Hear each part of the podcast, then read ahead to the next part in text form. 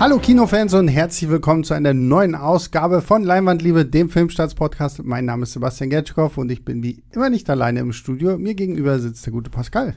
Hallo. Und das ist heute unser erster Solo-Podcast. Sehr romantisch. Ja, ich bin richtig aufgeregt. So richtig toll hier. Ähm, ja, wir haben, ist ja schon letzte Woche in unserem The Black Phone Podcast gesagt, so diese Woche läuft nicht so viel im Kino. Ich habe mal geguckt, also es kommt irgendwie Minions 2, Mhm. ähm, der beste Film aller Zeiten, dieser spanische Film Mhm. mit Penelope Cruz und hast nicht gesehen. Ja. Der gefühlt tausendste Film über Princess Diana, jetzt eine halt so, eine, Doku, so eine ne? Doku, The Mhm. Princess. Und wir hatten es ja letzte Woche schon angekündigt, wir reden dann heute mal über einen meiner Lieblingsfilme und ich weiß, Pascal mag ihn auch sehr, sehr gerne. Conan der Barbar. Aber ähm, weil wir zufällig beide gleichzeitig am Wochenende einen Film gesehen haben, der letzte Woche im Kino gestartet ist, dachten wir, okay, damit ihr wenigstens noch einen tatsächlich richtigen Kinotipp bekommt, reden wir kurz über Elvis. Mhm. Elvis von Bess Lerman, wie gesagt, letzte Woche gestartet mit ähm, Tom Hanks in der Rolle von Colonel Tom Parker, dem Manager von Elvis, und äh, Austin Butler als Elvis Presley höchstpersönlich.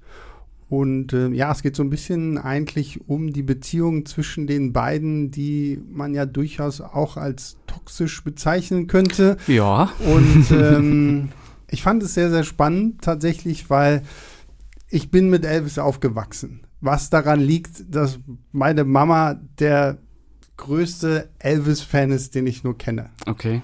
Und ähm, ich weiß auch schon, ich bin jetzt dem nächsten Wochenende halt wieder zu Hause. Da muss ich mit meiner Mama auch diesen Film gucken gehen. Oh, das wird Und- bestimmt sehr emotional für deine und Mama. und ähm, ich wollte ihn aber vorher unbedingt hier in Berlin auf Englisch gucken, weil wie auch immer, wenn ich die deutschen Trailer so gesehen habe, so dann kräuselte sich irgendwie was so bei mir und da habe ich gedacht, nee, ich gucke ihn halt hier Mhm. vorher nochmal und äh, ich mag ja eigentlich so die Bess Lerman-Filme, so die sind ja immer bombastisch, super schnell geschnitten, verrücktesten Kameraschwenks, so wie man halt es irgendwie immer kennt und ich muss tatsächlich sagen, ich war skeptisch, was den Film angeht, weil so allgemein irgendwie so bei diesen ganzen Biopics denke ich mir mal so, ah, okay, und das ist jetzt, okay, wir fangen wieder an bei Elvis, dem kleinen Jungen, und dann Mhm. wir so Elvis der Aufstieg und Elvis der Fall und Elvis der Tod. Spoiler, Elvis stirbt.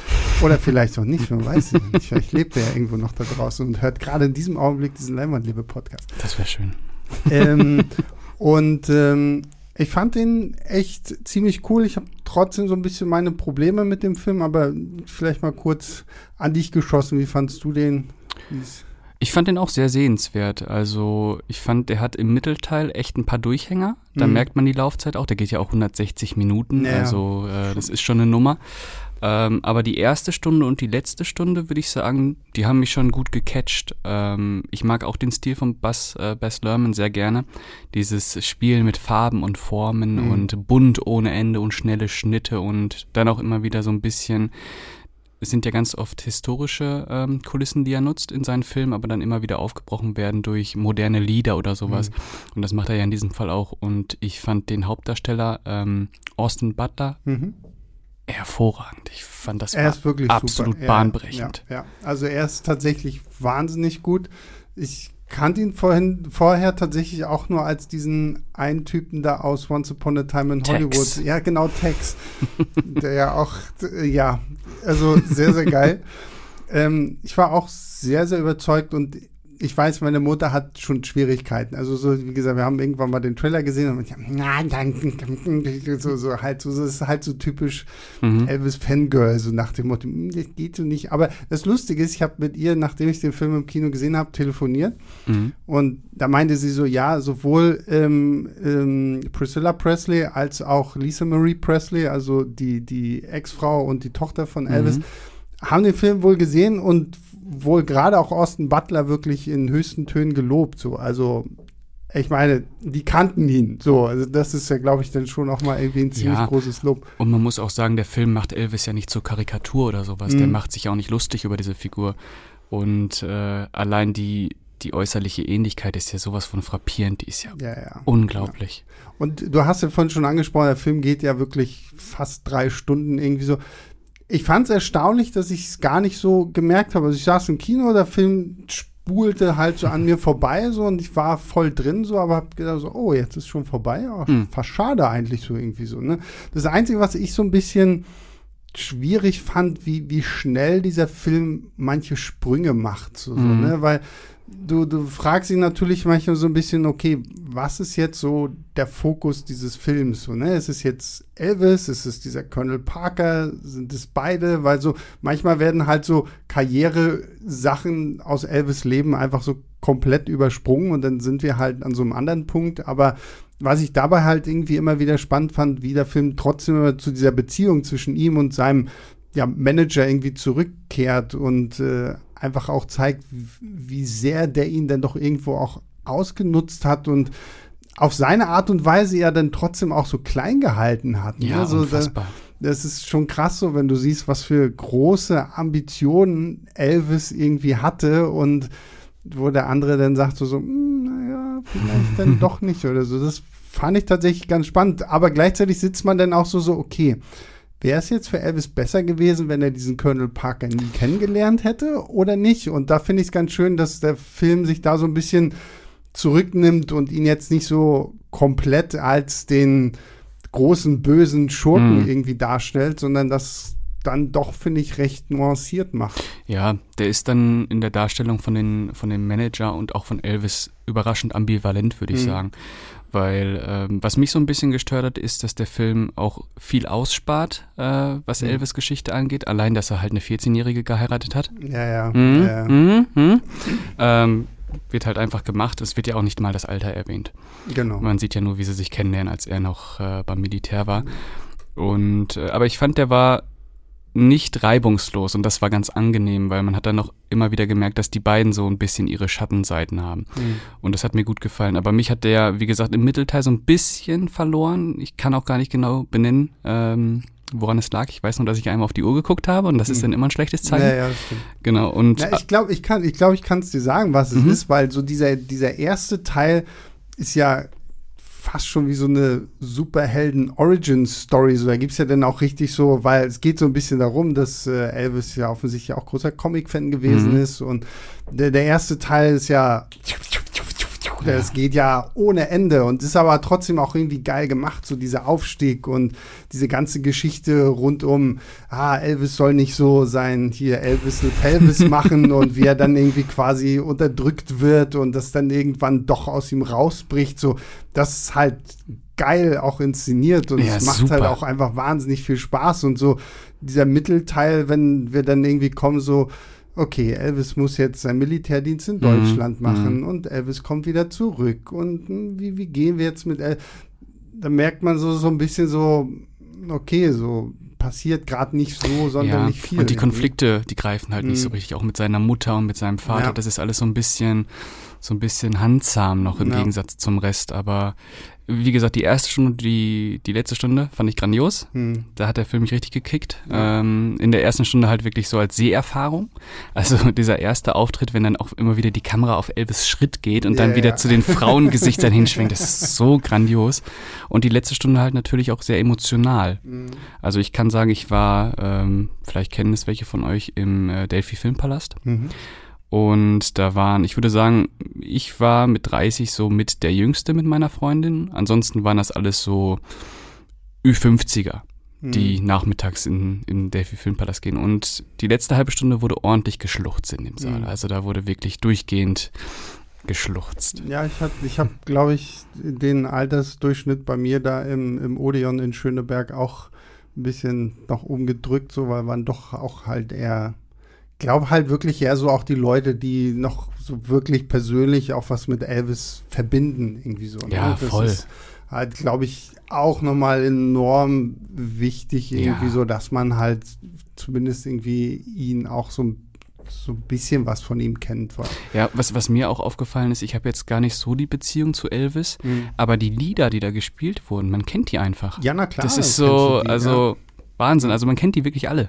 Ja, und was ich tatsächlich, was ich auch sehr, sehr schön finde, ist, wie der Film tatsächlich auch gerade am Anfang und so zeigt, dass natürlich dieses ganze King of Rock'n'Roll trotzdem immer noch auf der, ja, auf der Musik der Afroamerikaner basiert. So, ne? so viele sagen, ja, der hat von denen einfach alles so geklaut oder so. Ne? Mhm. Ne? Das ist ja jetzt nicht ganz un, unfalsch, das so Ja. zu sagen, so, aber geklaut ist vielleicht einfach irgendwo das falsche Wort, Ja, weil variiert ähm, einfach genau, irgendwie. Ne? und ähm, das ist, äh, das, zumindest das gerade am Anfang auch noch so ein bisschen so Thema wird. Er trifft ja dann viel auch hier Blues-Legende B.B. King, der Mhm. ihm ja dann auch so Ratschläge gibt, so nach dem Motto, ja, du bist ein äh, weißer, berühmter Junge, so als wenn die dich irgendwie äh, äh, in den Knast stecken, da verdienen genügend Leute an dir, Mhm. das wird nicht passieren. Bei mir wäre das wahrscheinlich schon anders. So, Ja, ne? Das ja. fand ich, waren auch nochmal so ein paar schöne äh, Momente, die dieser Film einfach dann auch nochmal mit reingebracht Das hat. ist ja auch in der ersten Stunde des Films wirklich auch noch Thema, diese Mhm. Rassentrennung. Dadurch kriegt ähm, Elvis ja auch noch extreme Probleme, Ja, äh, wo sein genau. Manager sich für einsetzen muss, Ja. äh,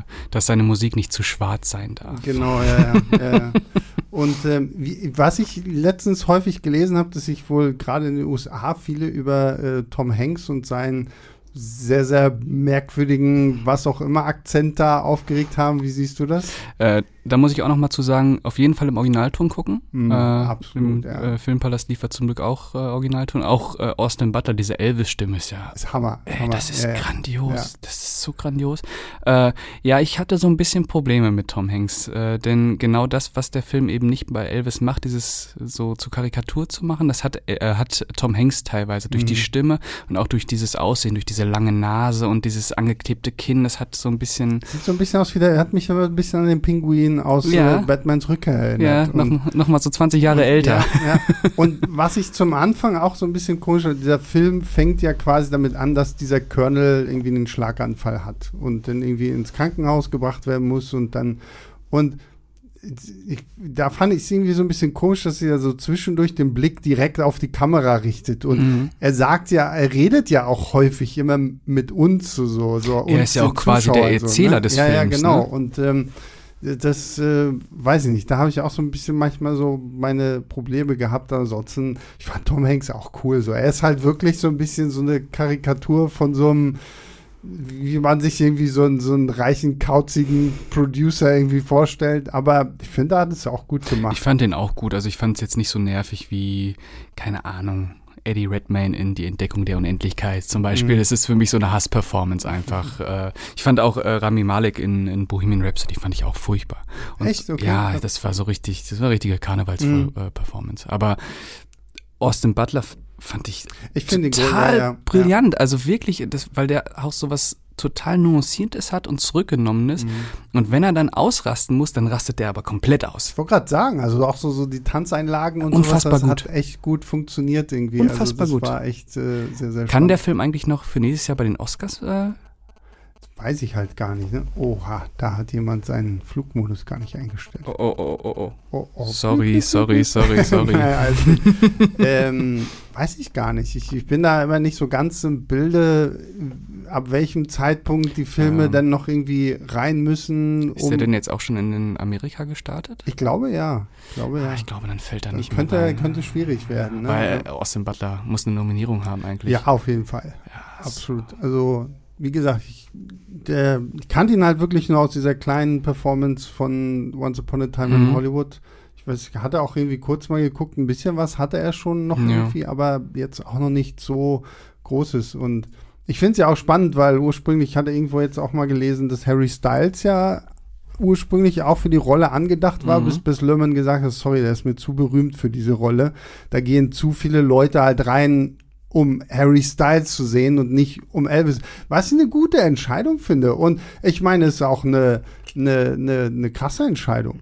Weil ich meine, wenn du da jetzt gesagt hättest, Elvis Presley wird gespielt von Harry Styles, das Ding wäre ja durch die Decke gegangen, voll. allein nur wegen den ganzen Harry Styles-Fans, die da halt dir das Ding da ein. Ich meine, sorry, kleiner Spoiler für Eternals, die Post-Credit-Scene, falls irgendjemand das noch nicht mitgekriegt hat.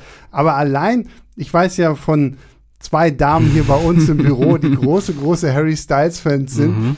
die ja eigentlich nur, als ich aus der Eternals BV gekommen sind, äh, oh, stimmt das mit den Gerüchten darum, dass Harry Styles, ja, oh ja, na, also dann müssen wir den gucken. Ich so, ja, aber es ist nur eine Post. Ist egal. Also fand ich irgendwie ein bisschen süß. Und mhm. ich glaube, das, wer weiß, was das mit diesem Elvis-Film dann am Ende auch angerichtet hätte. Ja. Ne?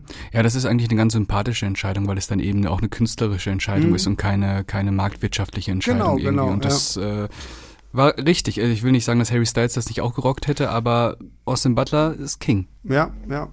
Und das, ähm, ja, auch von, vom, vom musikalischen her hat mir der Film echt gut gefallen, auch wie so die Elvis-Songs gemixt werden. Dann natürlich auch wieder, was man halt bei Bess Lerman kennt, so, ne, so altes Zeug wird dann mit coolen Hip-Hop-Beats mhm, noch mhm, versehen und so ein paar Rap-Einlagen und mhm. keine Ahnung. Aber es, ich finde, es passt bei ihm. Ich, ich, kenne einige, die da immer so, so, nee, nee, das ist nicht so. Auch hier bei Great Gatsby oder so war ja der Soundtrack noch viel krasser so ja. ausgelegt. Und aber ich weiß nicht, ich finde, es hat was. Ich mag ja, das und, gerne. und diese, diese Hip-Hop-Einspieler, die haben natürlich auch einen Grund. Also es passt ja auch zu der Zeit mhm. und zu dem Viertel, wo ja. äh, Elvis sich immer herumgetrieben hat. Genau.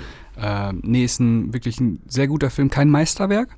Mhm. Äh, dafür fehlt es ein bisschen, aber. Was würdest du so geben? Filmstartswertungstechnisch? Dreieinhalb von fünf Sternen mhm, geben. Ja, ich glaube, ich, ich schwank so ein bisschen zwischen dreieinhalb und vier, muss ich tatsächlich sagen. Ähm, weil ich trotzdem, wie erwarten, echt sehr, sehr viel Spaß einfach mm. mit diesem Film hatte. Und Vielleicht mal die einfach, Zweitsichtung abwarten. Ja, gut. Ja, da, da habe ich noch so ein bisschen Angst, die ganze Zeit so fluchend meine Mutter, ja, ja aber das stimmt so nicht. Das ist so nicht richtig. So, das weiß ich jetzt schon, weil die hat, wie gesagt, alles gelesen, alle Filme geguckt, alles, keine Ahnung was. So.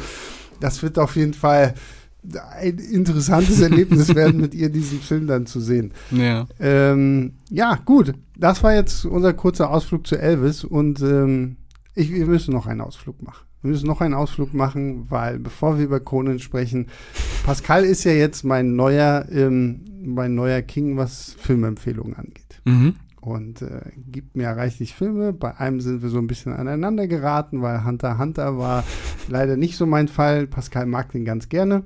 Mhm. Und äh, letztens hat er mir ja The Card Counter mitgegeben von Paul Schrader, seines Zeichens der wahrscheinlich das, wofür er am meisten bekannt ist, Drehbuchautor von Taxi Driver von Martin ja, Scorsese. Und wie ein wilder Stier. Genau, und mhm. also wie gesagt, also die Ko Kollaborationen zwischen den beiden sind ja fast genauso wie Martin Scorsese und Robert De Niro. Mm. Und ähm, The Card Counter ist jetzt, ich weiß, wann ist denn der rausgekommen? Im Kino?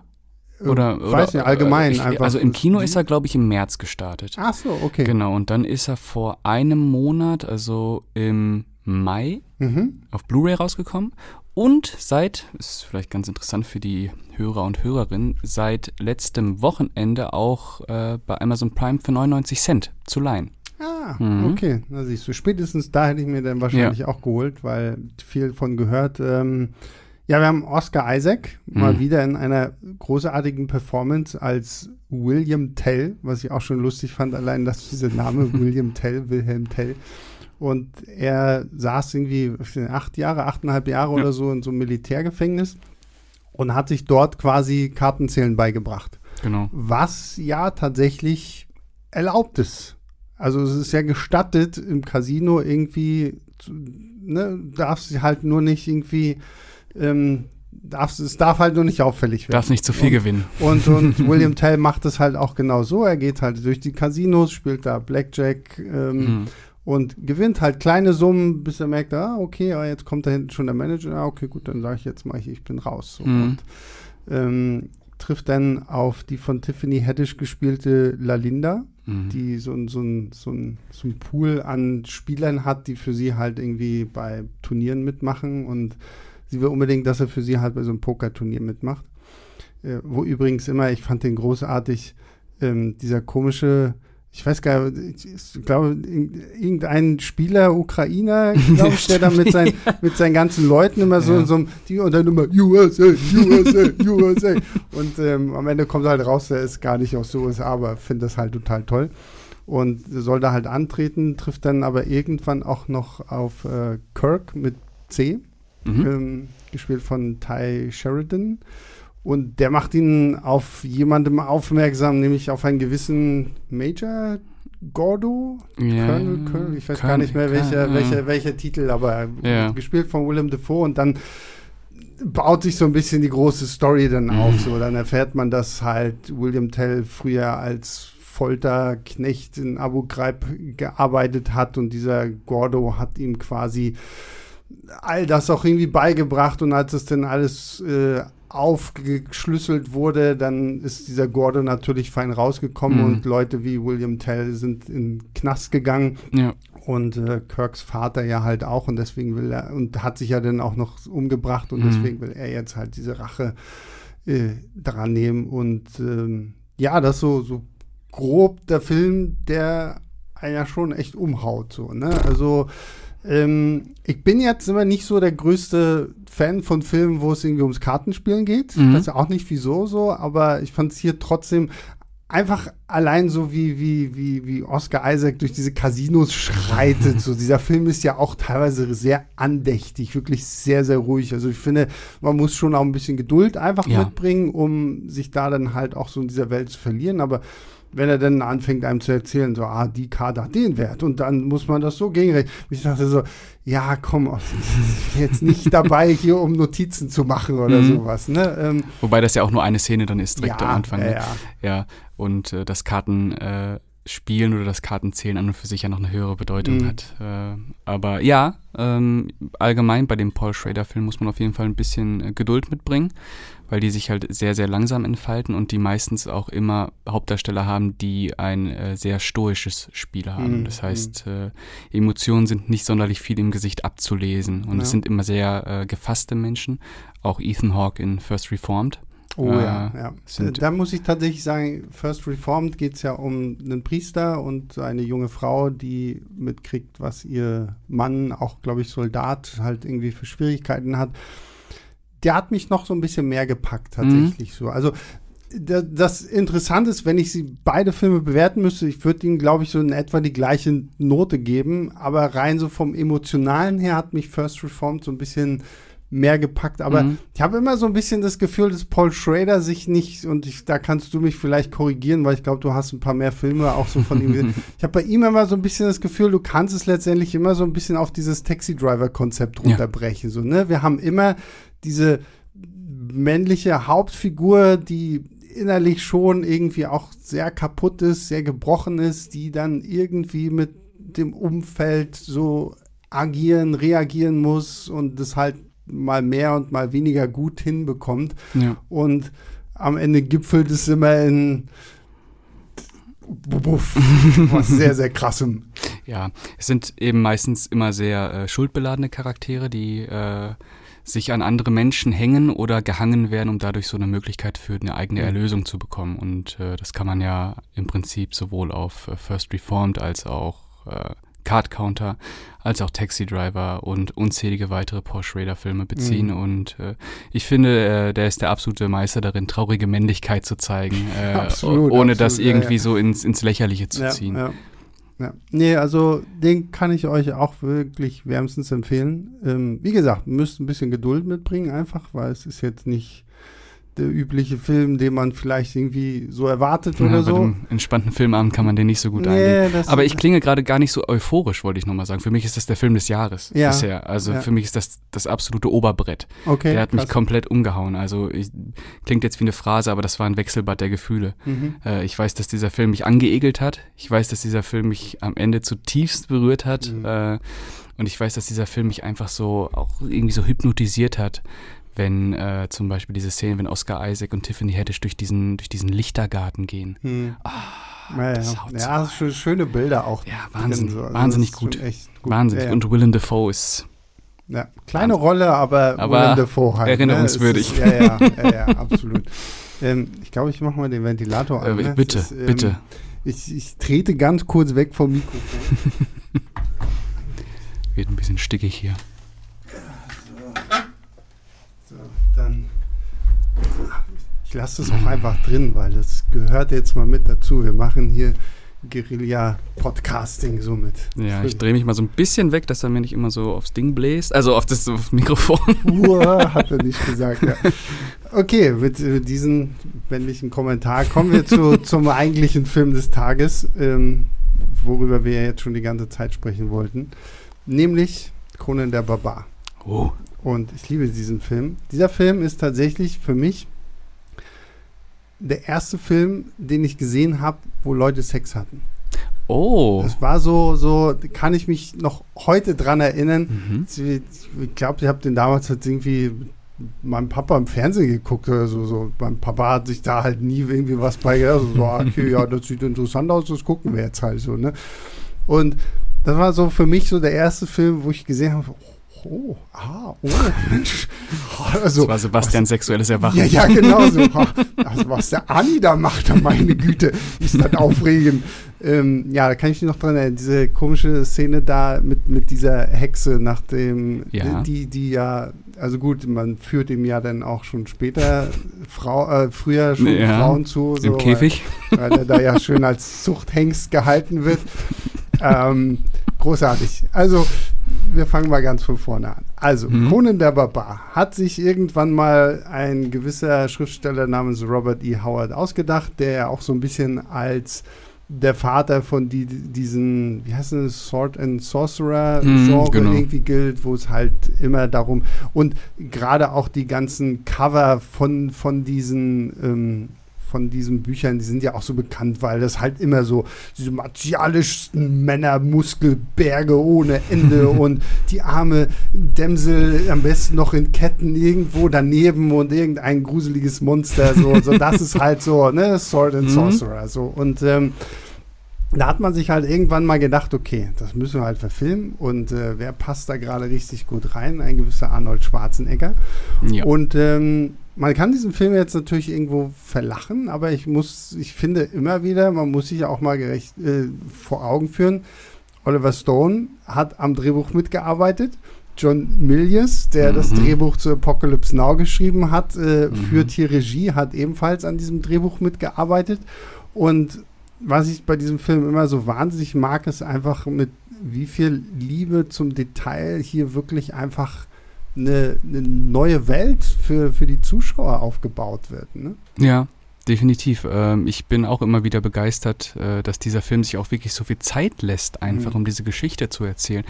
Also äh, früher, bevor ich Conan das erste Mal gesehen habe, dachte ich immer, das ist so ein richtiges Metzelbrett, wo die irgendwelche Rätsel gelöst werden die ganze Zeit und Arnold äh, haut da irgendwelche Drachen kaputt und was, was man halt denkt. Ja. Äh, und dann, als ich den, äh, dann, ich habe ihn jetzt glaube ich so drei, vier Mal in meinem Leben bisher gesehen, bin ich immer wieder ähm, durchaus überrascht, dass der ja auch relativ entschleunigt ist. Ja, Sebastian muss kurz zum Ventilator. Ja. Gut.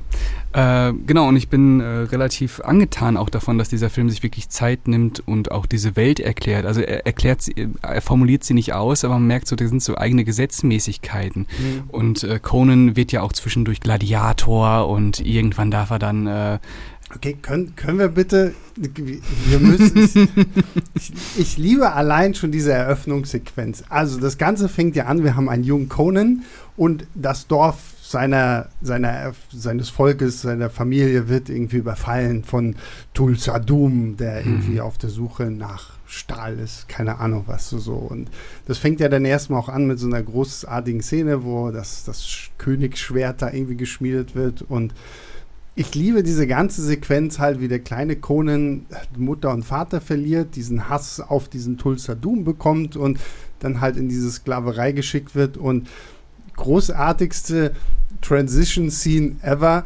Kleine Conan wird an so, eine, so, so, so ein Drehrad, so eine Mühle gekettet und muss jetzt hier halt Fronarbeit leisten und irgendwann dreht er halt stundenlang, damit sich die Mühle dreht und irgendwann hast du diesen Cut und dann siehst du, ah, die Beine sind auf einmal dicker geworden und dann siehst du Ani, wie er sein Haupt nach oben hebt Mhm. und ach, ist Ja, großartig. super. Und Mhm. dann wird er halt, dann wird er ja frei, also dann kommt er ja frei, in Anführungszeichen, und wird halt zum Gladiator gemacht, Mhm. so, wo er das erste Mal dann irgendwie gegen Menschen kämpfen muss und die halt tötet und halt zum großen King schlechthin wird, irgendwie so gefeiert von allen. Und hier gibt es halt die, meine Lieblingsszene schlechthin, wenn er da mit diesen mongolischen Kriegern da auch in diesem Zelt sitzt und sie darüber reden, ah, was ist dann das Beste im Leben, was es geben kann. Und ich kann euch wirklich nur empfehlen, also selbst wenn ihr jetzt nicht so die, die OV-Menschen seid, Mhm. diesen Film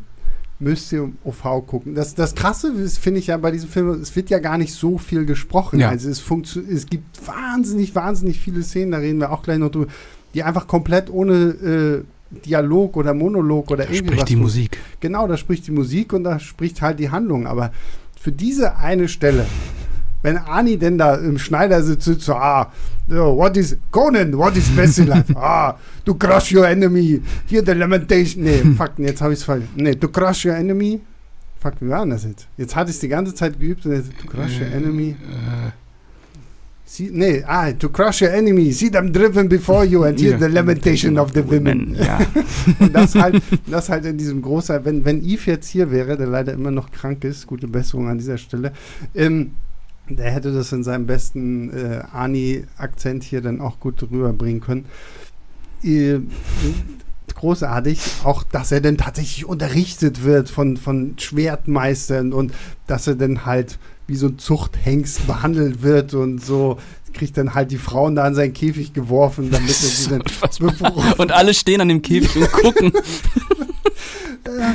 Und- ja, und da wird dann auch noch gesagt, er wurde auch in Dichtkunst und in Ja, Philosophie. Ja, ja, warum auch nicht, weil ein Gladiator muss sowas halt dann So, auch. vollkommen egal für den Film, also, Ist- aber ja, okay. äh, Aber super, es- dass man es weiß. Genau, na, aber es soll halt so ein bisschen, weil es soll ja so ein bisschen darauf hindeuten, so dass er ja eigentlich so eine Art Vorbestimmung hat, irgendwann mal König zu werden und dass man hier quasi schon sagt, so, okay, weil er halt Philosophie und Dichtkunst und so ist er halt nicht nur ein dummer Barbar, sondern halt auch tatsächlich groß gebildet und hast du nicht gesehen, ne? Also, Das merkt der, man. Der, der, Mann, der Mann, der uns äh, führe, anführen kann. So. Und ja, und dann wird er irgendwann freigelassen. So, Mhm. Kommt halt auch irgendwie so ein bisschen so aus dem Nichts und Ja. nach dem Motto so, ah, okay, gut, cool. Geh halt. Ich hau jetzt halt ab.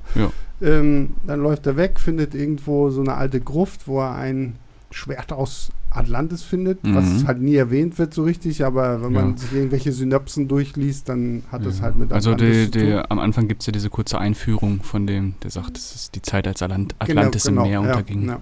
Und ähm, daraufhin beginnt dann ja Conans Suche nach Tulsa Doom, Mhm. diesem, diesem Kult mit den zwei Schlangen und der Sonne in der Mitte. Und dabei trifft er dann auf unterschiedliche Freunde und Bekannte, äh, die ihm dann noch helfen. Wir haben dann, ich musste mal gucken, Su- Subotai, Mhm. Jerry Lopez und äh, Valeria Sandal Bergmann, die, die Kriegerin, Mhm. die ihn dann da unterstützt und der Dieb, der mit ihm kämpft und so ziehen sie dann gegen Tulsa Doom, der übrigens, Schande, dass wir das überhaupt noch nicht erwähnt haben, von niemand geringerem gespielt wird als James Earl Jones, die Originalstimme von Vader.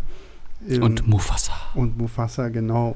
äh, Ist, ja, und das ist, das ist quasi, und damit fängt dann der, eigentlich, der, der Film tatsächlich erst an. Ja, so. die Also, klassische Heldenreise. Genau also so. quasi. Und, ja. äh, ja, aber das ist ja auch so. Ich meine, diese Robert äh, E. Howard-Geschichten, ähm, ich glaube, das ist ja auch so 30er, 40er Jahre irgendwie, wenn mich nicht alles täuscht. So, das sind ja auch eigentlich mehr so diese ganzen Pulp-Romane gewesen. Mhm. So, ne? Das hat keiner jetzt so wirklich als große Kunst ernst genommen oder so. Und erst jetzt wird es ja alles irgendwie so ein bisschen, äh, weil auch sein Solomon Kane Mhm. wurde ja auch mal verfilmt. Und ähm, über Kall sprechen wir auch gleich noch, weil da wurde ja sich auch ein bisschen dran bedient. Das Mhm. ist ja alles so dieses, da gehört ja dann auch so ein bisschen, das ist aber ein- hier ein anderer Autor, hier dieses John Carter from Mars und sowas alles, das gehört auch alles so in diese Zeit mit rein. So, ja. ne? Diese mhm. großen Fantasy-Eskapismus-Geschichten, so Mhm. starken Helden, der mit Schwert und Waffe irgendwie alles retten kann. Mhm. Und ähm, ja, wie gesagt, also ich finde den großartig. Wir treffen ja noch hier auf Max äh, Von Südow? von Südow Mhm. als hier König Osrich, der halt seine Tochter von diesem Tulsa Doom zurückhaben möchte. Und das bringt ja Conan dann noch mal mehr in die Richtung, wo er gehen soll. Ja, ja, ja. Wobei das so eine lustige Szene ist, weil äh, die sind ja ohnehin schon auf der Suche nach dem Typen.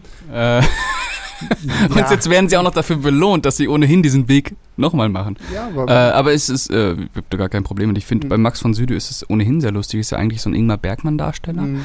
Äh, also wirklich sehr verkopftes Arthouse-Kino. Aber wenn der nach Amerika gegangen ist, dann hat er halt sowas wie Flash Gordon gemacht. Äh, Ja, und ja. Kronen der Barbar ist so wahrscheinlich auch eine nette Entspannung, mal eine nette Abwechslung. Ich denke mal, dass die Drehs mit Ingmar Bergmann auch immer sehr anstrengend gewesen sind. Und dann ist er halt mal bei Conan der Barbar für fünf Minuten dabei. Ich gerade sagen, heimst da trotzdem ein bisschen Ja. einen Gehaltscheck ein und das. Mhm. Der hat ja auch immerhin 16 Millionen gekostet. Mhm. Ja, Und, ich, und ich finde, dieser Film sieht halt auch wirklich einfach toll aus. Ja. So. Also da, da wird auch so dieses, dieser Fantasy-Aspekt irgendwo noch sehr, sehr gut. Ich liebe diese Szene, das ist ja eine so der ersten großen Szenen, wo es ja dann auch so um diesen ganzen Schlangenkult von Tulsa Doom geht, wenn sie da in diese Stadt kommen und da gibt es diesen riesengroßen Turm, der den Schlangen gewidmet Mhm. ist und die klettern ja dann hoch und klettern da dann den Schacht runter, wo ich mir auch frage, wer konzipiert denn so einen Turm so, der von außen nur wie so, wie so ein Brunnen eigentlich, der nach oben gebaut wurde, statt nach unten. Mhm. Und da gibt es ja dann diese Orgien-Sequenz in drin, so mit dieser riesengroßen Schlange da auch. Ja. Das ist so geil. Und da merkst du halt auch wieder so, wir sind halt, ähm, wann sind wir? 1982. 82. So. Ne, da ist jetzt noch nicht so viel irgendwie mit CGI oder so. Ja. Das heißt, so, so, wenn da so eine große mystische Schlange irgendwie auftaucht, dann ist es tatsächlich irgendwie Animatronik und hast du nicht Aber das gesehen. sieht super aus, immer Sieht noch. Mega geil aus, ja. Also Ja. Auch das Blut, also ich habe ja, wenn man sich manchmal so ältere Filme anguckt und sich dann das Blut äh, Mhm. anschaut, dann denkt man sich, das ist jetzt schon irgendwie Himbeersaft, oder? Aber da ist echt gut, also weil Conan haut die Schlange ja schön zusammen Ja, äh, und das halt sieht auch richtig saftig aus. Mhm. Also muss man ohnehin sagen, also Conan ist ein sehr roher Film. Ja. Äh, was ich sehr schön finde und es ist auch ein sehr, ähm, sehr harter Film vom Feeling her. Also das, diese Atmosphäre dieser Zeit, das bringt dir sehr, sehr gut rüber. Mhm. Es ist so ein Film, der sich irgendwie, ah, diese Zeit ist schon ein bisschen unangenehm. Also die Zeit, in der, wie heißt es im Film, in dem die äh, Toten in den Boden gestampft Mhm. wurden, die Asche zu Blut wurde. Ja, Ja, aber es ist, passt halt auch einfach zu so einem zu so einem Typen wie diesem Conan. Ja. So, ne? Den nicht lange groß rumschnacken, sondern halt einfach. Äh, nehm, ich nehme jetzt mein Schwert und hack einfach mal drauf rum. Und was Wobei- danach passiert, äh, Wobei Conan rumreden könnte, wie wir wissen, denn er ist ja, ein Dichter und großer- Denker. Großer Philosoph.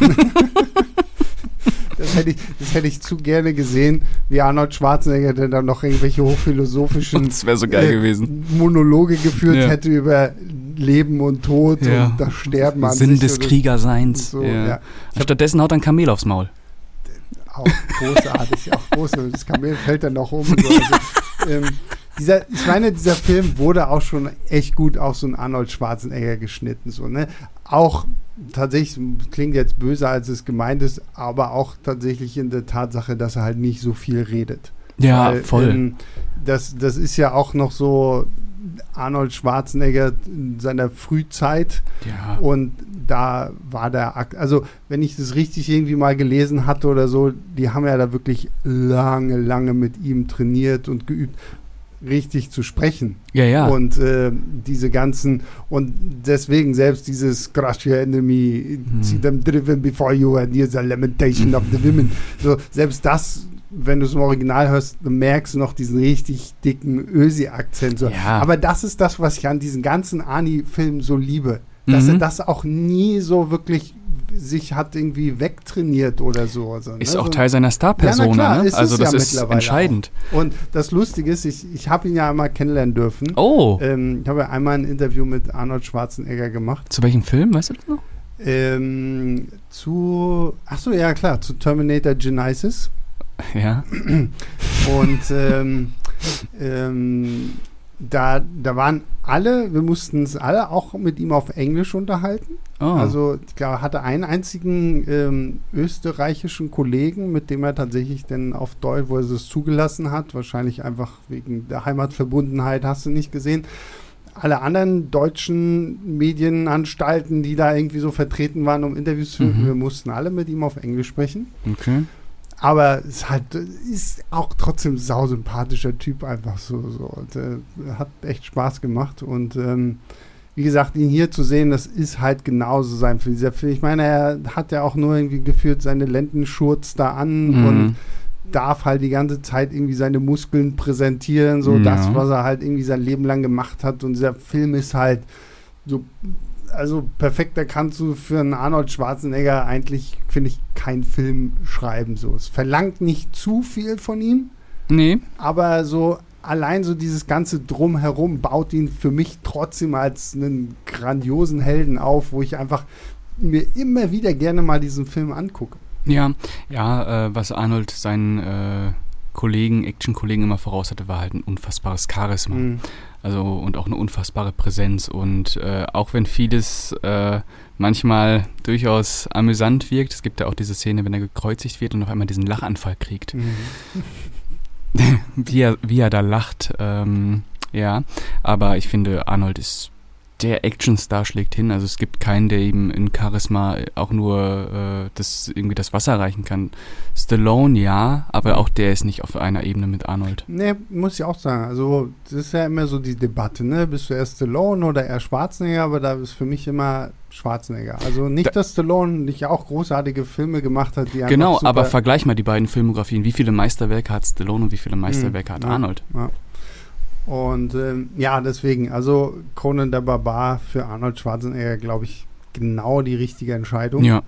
Und ähm, wie gesagt, als, als Fantasy-Film einfach ist es genau sowas stelle ich mir einfach auch mal vor von so einem Fantasy-Film. So, ich brauche jetzt nicht tausend Drachen und verzauberte Schlösser. Das ist ja dann so ein bisschen das Problem, was für mich der, der zweite Conan-Film hat ja. der dann halt zu sehr versucht, wirklich dieses so auf Fantasy zu machen. Mhm. Und dann gibt es da richtige Monster. Ich meine, das Monster am Ende sieht auch irgendwie cool aus mhm. und so, aber so und dann ja, das verzauberte Kristallschloss und irgendwie ja. so, ein, so, ein, so ein Käse so. Und Conan der Barbar ist halt so, so, wie du schon sagtest, so, der, der ist dreckig, aber du hast so das Gefühl so, ja, scheiße, das könnte genauso trotzdem irgendwie vor tausend Jahren passiert sein oder irgendwie sowas. Ne? Ja, ja. Ja, also der zweite Teil, der macht auch irgendwie Spaß als Trash-Abenteuer. Äh, ja, als äh, Trash, ja. Aber der stellt halt diesen fantastischen, ähm, das fantastische Element halt viel stärker im, mhm. im, Vordergrund. Und bei Conan das Schöne, wie du schon gesagt hast, ist halt, dass das fantastische Element Teil dieser Welt ist und nicht diese Welt dominiert. Mhm. Also es kommt zwar ab und zu auch mal zu irgendwelchen äh, magischen oder Zauber, Zaubereien, äh, aber wirklich ist, wie du schon sagst, das könnte halt irgendwie vor, was weiß ich, wie vielen Jahren so gewesen sein. Und es kann ja auch sein, dass es halt dieser Mythos ist, dass es diesen Schlangenkult halt gab und äh, Ja gut, sowas hat man ja immer irgendwie so. Ja, genau. Das ist ja auch irgendwie so eine, so eine, so eine, fast schon so eine Abrechnung mit irgendwelchen fanatischen religiösen ja, äh, Sekten ja. der Film. Also ja. Stimmt, ich meine, wenn, wenn sie sich da alle versammeln und so. Ja, das ist eine Sekte. Das ist genau, das ist wie so eine Sekte. Und das ist auch so ein Punkt, den ich sehr, sehr schön finde, wie wie, wie selten man quasi eigentlich James Earl Jones als diesen Tulsa Doom sieht, mhm. aber er trotzdem gefühlt immer präsent ist, so, so weil halt ja. überall so seine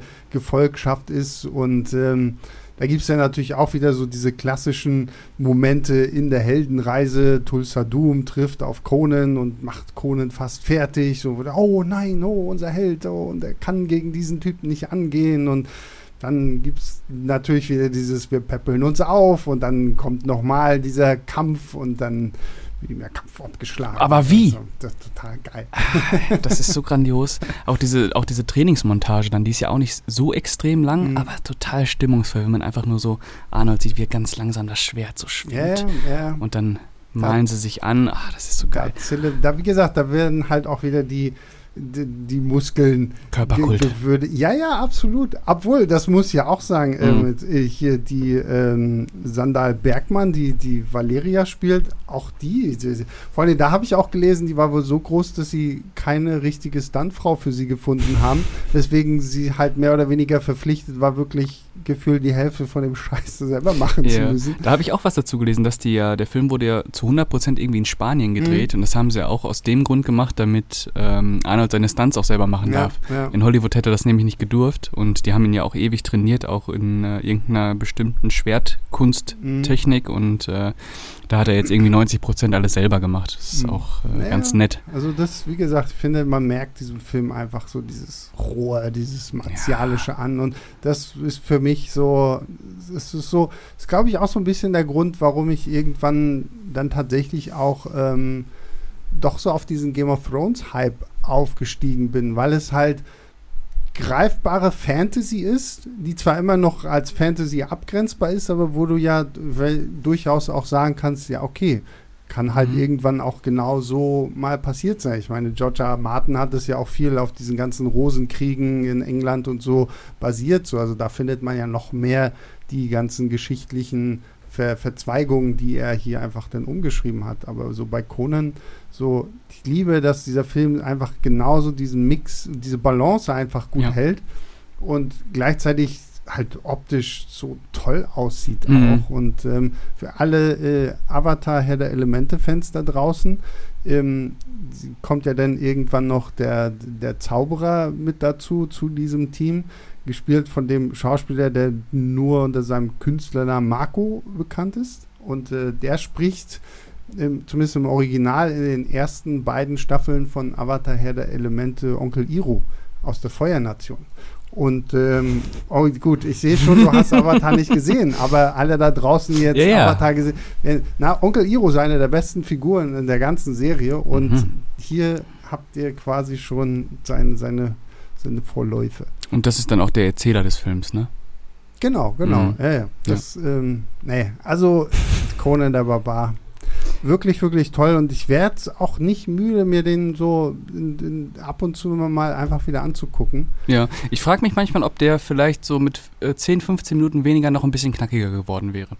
Weil mit 130 Minuten ist schon lang. Mhm. ja, das Ähm, stimmt. Aber ich mag den natürlich auch total gerne. Aber äh, als ich mir den gestern, äh, als Vorbereitung für den Podcast natürlich, nochmal angeschaut habe, habe ich mir auch gedacht, ja, so 10, 15 Minuten Mhm. vielleicht raus, dann ist das nochmal ein, ein größerer Kracher. Gebe ich dir absolut recht. So, es gibt so, so ein paar Sequenzen, diese ganze, wenn, wenn, wenn Conan da gekreuzigt wird Ja. und dann erst wieder aufgepäppelt werden muss, dann kommen ja, dann wird er erstmal noch so angemalt, damit die Geister ihn dann finden und wieder beleben und dann stellen sie sich ja erstmal noch im Kampf da an diesem komischen Feld da, wo sie so wo ich immer dran denken musste, irgendwie so, okay, daran hat Predator sich also orientiert, als, sie, als es um die große Schlacht ging, Mhm. weil dann bauen sie ja dann auch da so ganze Fallen auf, um gegen Tulsa Dooms Leute vorzugehen und so.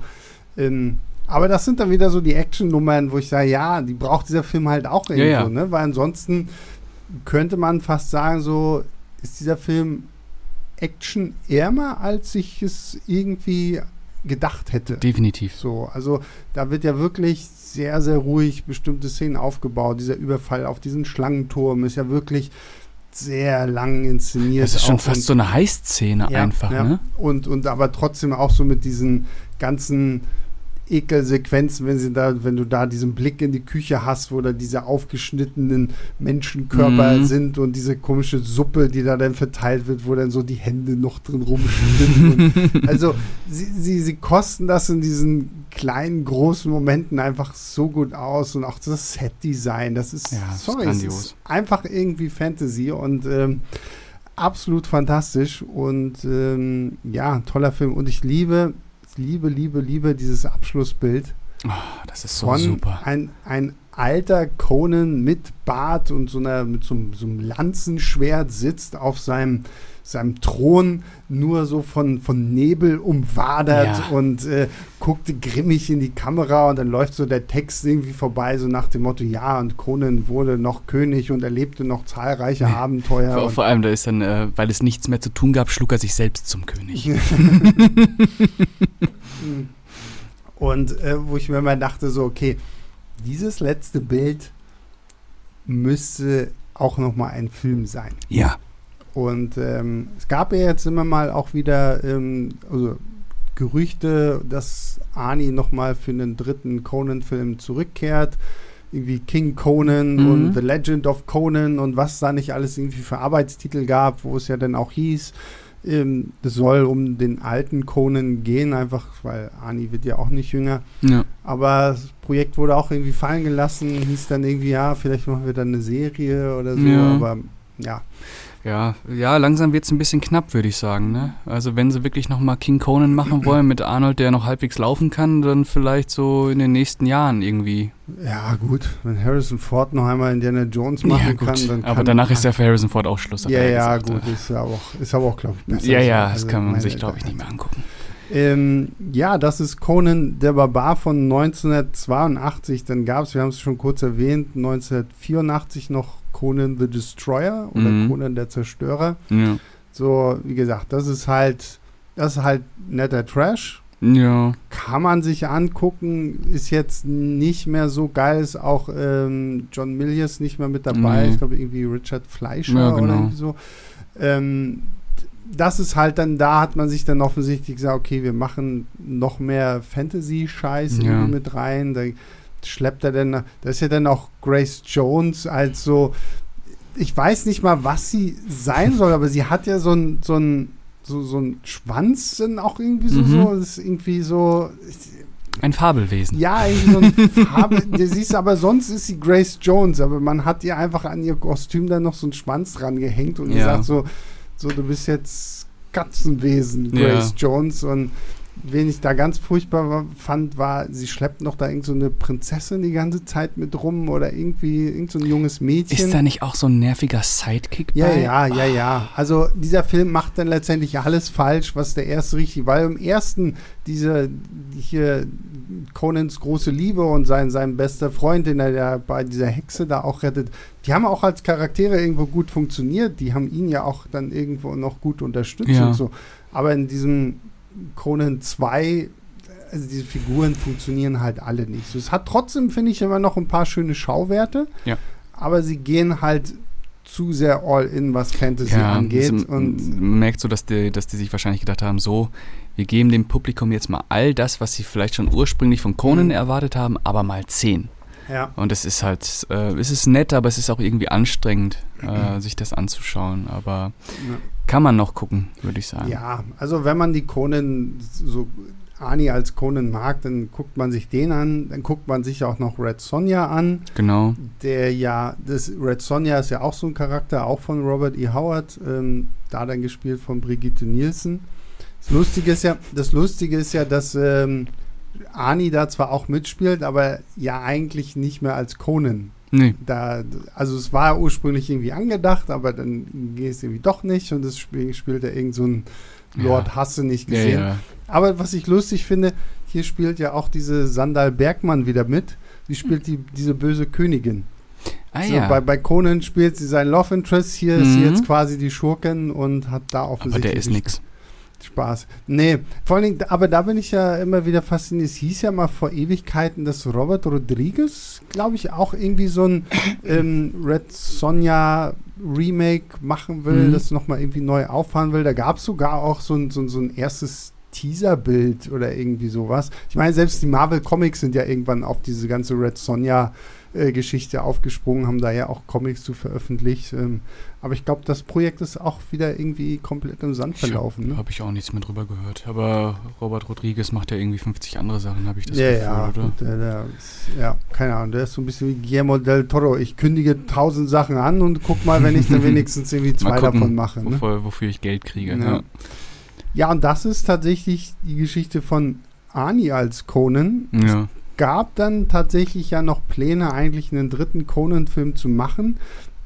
Ich glaube, der hieß, wäre dann als Conan the Conqueror, also Conan der Eroberer, irgendwie gelaufen. Ähm, da war Ani wohl aber schon mit Predator beschäftigt und hatte wohl irgendwie auch eh nicht mehr so richtig Bock. Mhm. Und das finde ich halt so lustig, weil den Film habe ich, glaube ich, erst letztes Jahr das erste Mal gesehen. Dann kam ja Cull the Conqueror in die Kinos mit äh, Kevin Sorbo in der Hauptrolle. Für alle, die ihn vielleicht nicht kennen, hat Herkules gespielt. In Ja. dieser, in dieser Grandiosen Serie. Serie, die ich als Kind wahnsinnig, wahnsinnig gerne geguckt habe. Zusammen, zusammen mit ähm, hier Xena Warrior Princess, Ja, äh, mhm. Lucy Lawless. Großartig. Also, was die 90er manchmal für einen Scheiß Ja, rausgeholt haben. Ne? Also, Hast du das eigentlich schon mal wieder äh, versucht zu gucken? Mal einfach so eine Folge? Nee, ich würde es gerne mal wieder irgendwie Ja, das machen. musst Ich du mal und ein Video rüber machen. Dann Ja. du hast noch mal so Folgen darüber geguckt. Ich glaube, das ist eine absolute Katastrophe. Ich, ich glaube wahrscheinlich auch. Also ich Ja. glaube, wenn ich es jetzt gucken würde, dann würde ich mir auch in den Kopf fassen. Aber damals, ich fand es absolut. Ja. Also, also Xena habe ich sogar fast noch lieber geguckt. Ja, das Also glaub ich. Das war, gut, war natürlich für einen kleinen Jungen auch ein bisschen optisch anreizender Mhm. als Kevin Sorbo als Herkules. Aber auch Herkules, da gab es, glaube ich, auch sogar Crossover-Episoden, so, wo Herkules auf Xena getroffen ja, ist. ja, und so. genau. Ähm, ja, und äh, Kevin Sorbo hat halt diesen Kall gespielt. Und das Lustige ist, das Drehbuch dazu ist halt einfach die Umänderung zu dem, was sie eigentlich für diesen dritten Conan-Film haben wollten. Dann haben sie einfach gesagt, ja, okay, dieser Kyle the Conqueror, den gibt es ja auch bei Robert E. Howard, das ist ja auch irgend so ein Prinz von Atlantis oder irgend so ein Mm, Krieger so von. Atlantis, irgendwie so Mm. ein Scheiß und so. Aber der Film ist, der Film ist auch nicht zu gebrauchen. Also Nee. ich habe den einmal gesehen und mir auch gedacht so, ja, nee, nette Idee, aber Ja, also es geht auch eher so ein bisschen in, in, in den Billo-Bereich Mhm. rein. Ähm, hat ein paar nette Sets, wie ich finde. Äh, wenn man so ein bisschen dieses 80er Jahre Handgemachte mag, Genau, ja. äh, dann ist das schon was, aber im Prinzip. Ja. Und dann, das wusste ich gar nicht, bevor wir, bevor du mich heute früh eigentlich nicht drauf gebracht hast, gibt es tatsächlich noch eine, auch aus den, sieb- äh, aus den 90er Jahren, eine, eine Conan-Serie mit Ralf Möller.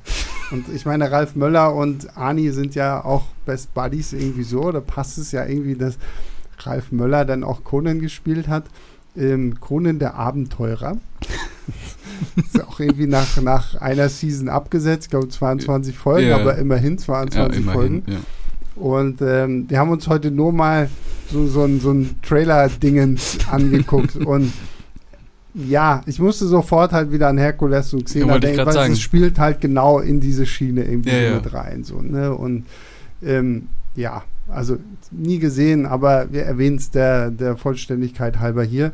Wahrscheinlich ist das auch eine kleine Kultserie einfach irgendwie. Keine Ahnung, Ach, so unter, unter, unter, unter, Hardcore Conan. ja, so, oder Vielleicht, Hardcore, keine Ahnung. Hardcore-Muskelfans irgendwie. Ja. Ich weiß nicht, ja, passt so. Aber wenn man so die Bilder sieht, so, ja, schwierig. ist, äh, naja, gut. So, und dann hatten, haben wir noch einen Muskelmann, Mm. nämlich äh, Jason Momoa, Boah. der 2011, glaube ich, Mm. äh, im, in Conan ges- mitgespielt hat, nämlich als Conan. Äh, die Neuinterpretation dieses Ganzen von Markus Nispel, Boah. der tolle Mann, der auch schon, was hat er, Texas Chainsaw Massacre, dieses äh, 2004er Genau, von Remake? Michael Bay da, ne? Genau, der, wo Michael Bay ja diese ganzen dann ähm, Freitag der 13. Freitag der 13. Den fand ich sogar halbwegs unterhaltsam noch. Den, Ich, ich finde den, seinen Texas Chainsaw Massacre total super. Echt, ja, den Ja. habe ich noch nicht gesehen. Ja, ja, Mhm. also Freitag der 13., hm, aber Texas Chainsaw Massacre ist voll das Terrorbrett.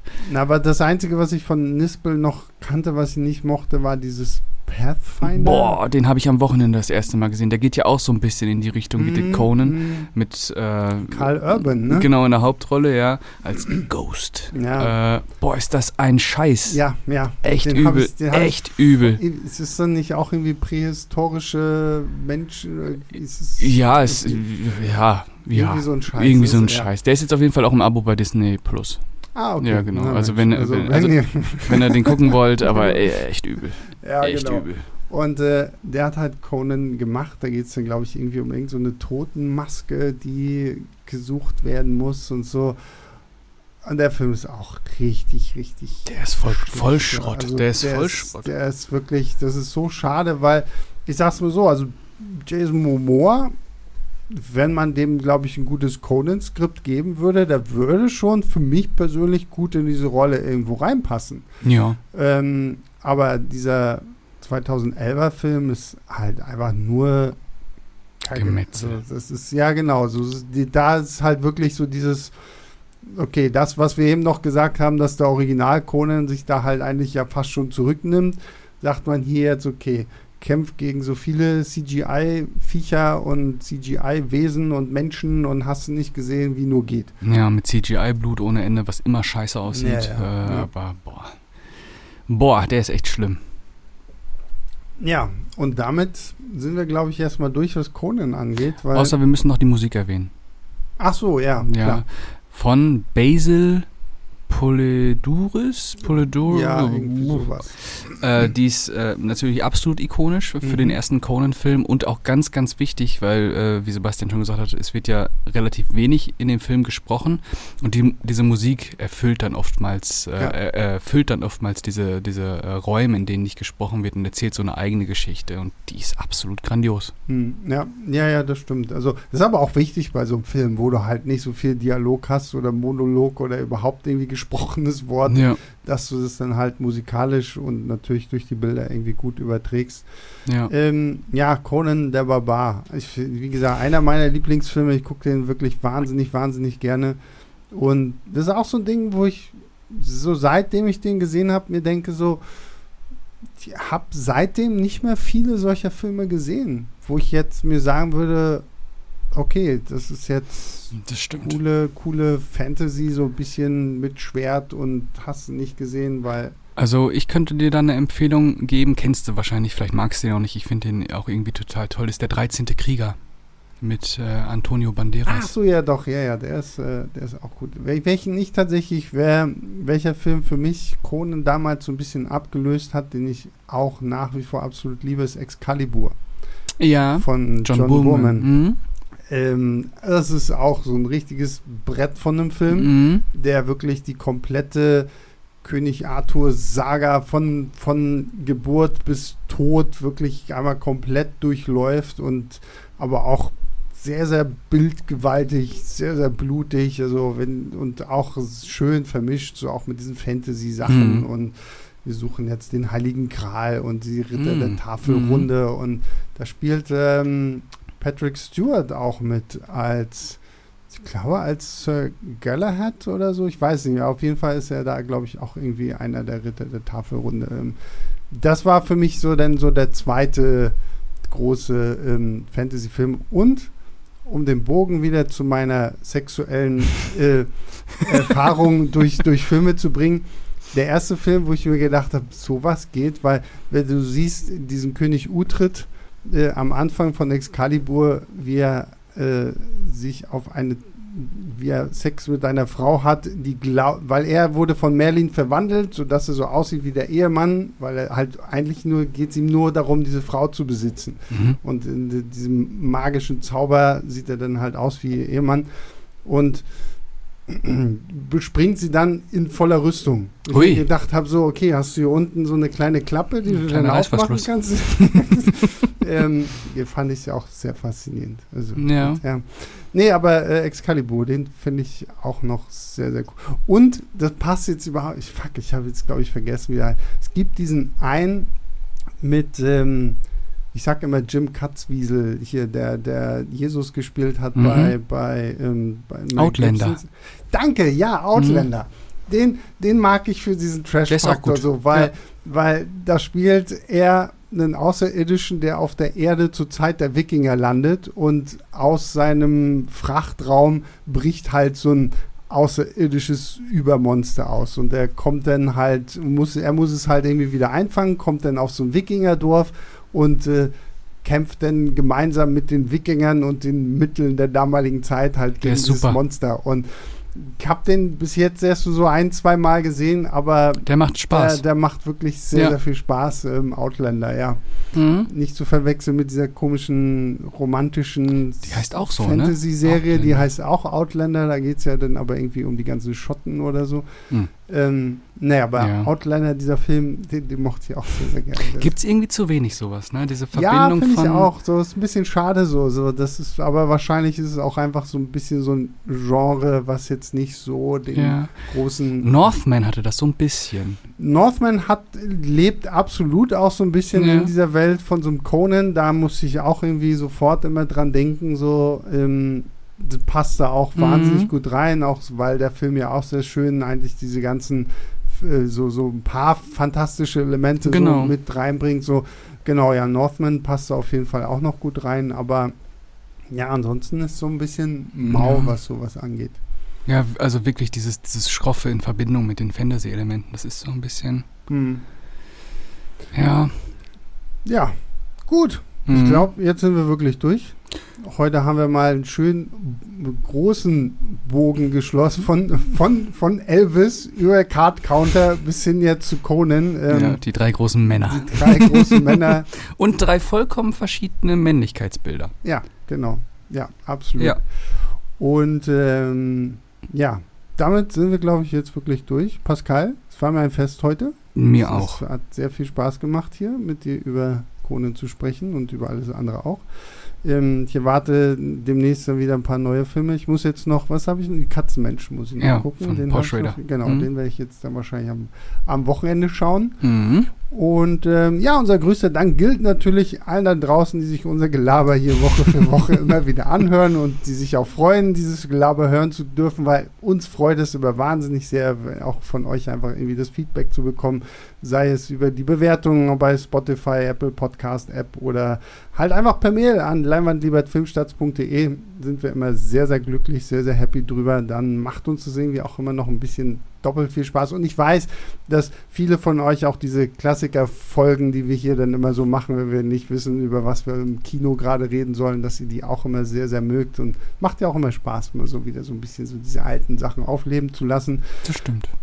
Ähm, jetzt muss ich gerade überlegen. Ja, nächste Woche wird es dann mal wieder ein bisschen mainstreamiger. Da reden wir dann über Tor 4. Mhm. Ähm, genau. ja, Mhm. da bin ich auf jeden Fall sehr, sehr gespannt. Ähm, wir sehen ihn natürlich jetzt schon ein bisschen vorab in der Pressevorführung und ähm, ja, mal gucken. Meine größte Angst ist immer noch, dass sie Christian Bale als Schurken wieder komplett irgendwie in die Tonne hauen, aber ich lese jetzt schon häufiger, das ah, beste Marvel-Schurke aller Zeiten. So, ich, ich, ich hoffe Wie es immer. wirklich sehr. Ja, ja, genau. Also, ähm, bin ich auf jeden Fall sehr gespannt. Reden wir dann nächste Woche ausführlich drüber. Und ja, bis dahin geht fleißig ins Kino, guckt Elvis, guckt Card Counter, gibt es bei Amazon Prime oder guckt halt Conan der Barbar. Das ist immer noch ein toller Film. Ähm, wir hören uns nächste Woche wieder. Bis dahin, macht's gut. Ciao, ciao.